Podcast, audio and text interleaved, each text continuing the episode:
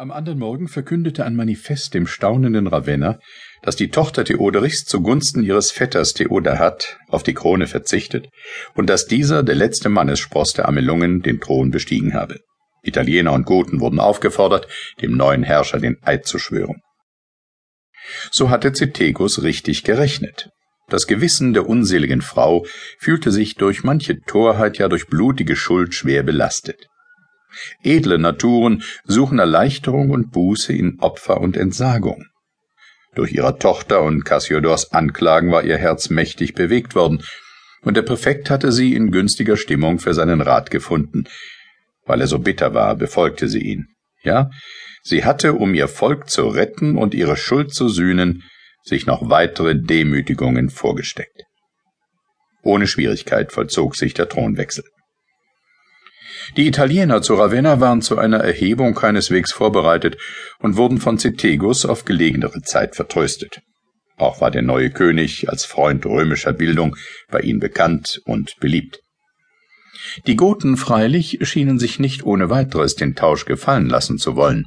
Fürst Deohadat war allerdings ein Mann, das empfahl ihn gegenüber Amalaswinter, und ein Amaler, das wog schwer zu seinen Gunsten gegenüber jedem anderen Bewerber um die Krone. Aber im Übrigen war er im Volke der Goten keineswegs hoch angesehen. Unkriegerisch und feige, verweichlicht an Leib und Seele, hatte er keine Eigenschaften, welche die Germanen von ihren Königen forderten. Nur eine Leidenschaft erfüllte seine Seele Habsucht, unersättliche Goldgier. Reich begütert in Tuscien lebte er mit allen seinen Nachbarn in ewigen Prozessen. Mit List und Gewalt und dem Schwergewicht seiner königlichen Geburt wusste er seinen Grundbesitz nach allen Seiten auszudehnen und die Ländereien weit in der Runde an sich zu reißen. Denn, sagt ein Zeitgenosse, Nachbarn zu haben schien dem Theodahat eine Art von Unglück.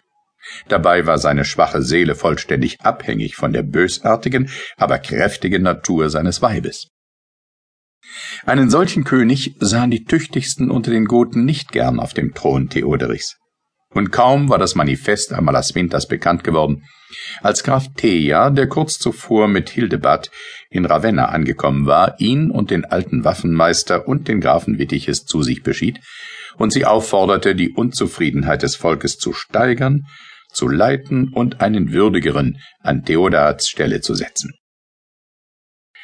Ihr wisst, schloss er seine Worte, wie günstig die Stimmung im Volk ist. Seit jener Bundesnacht im Mercuriustempel haben wir unablässig geschürt unter den Goten, und Großes ist schon gelungen.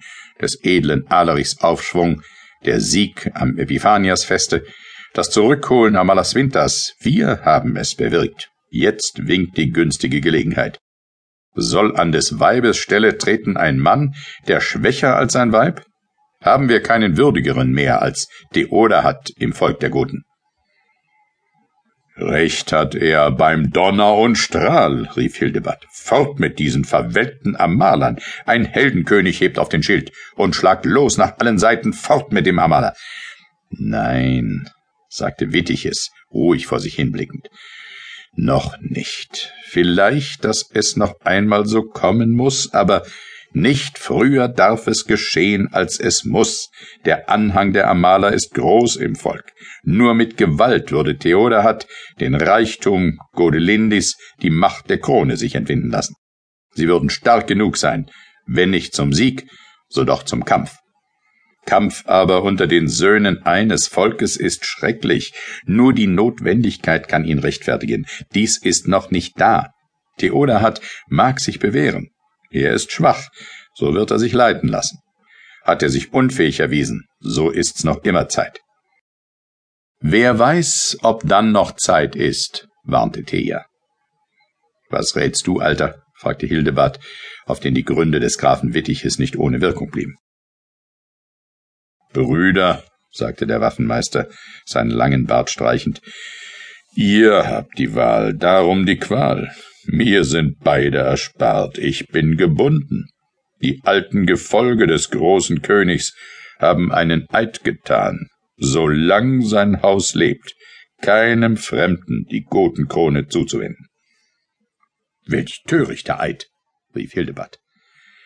Ich bin alt und nenn ihn nicht töricht.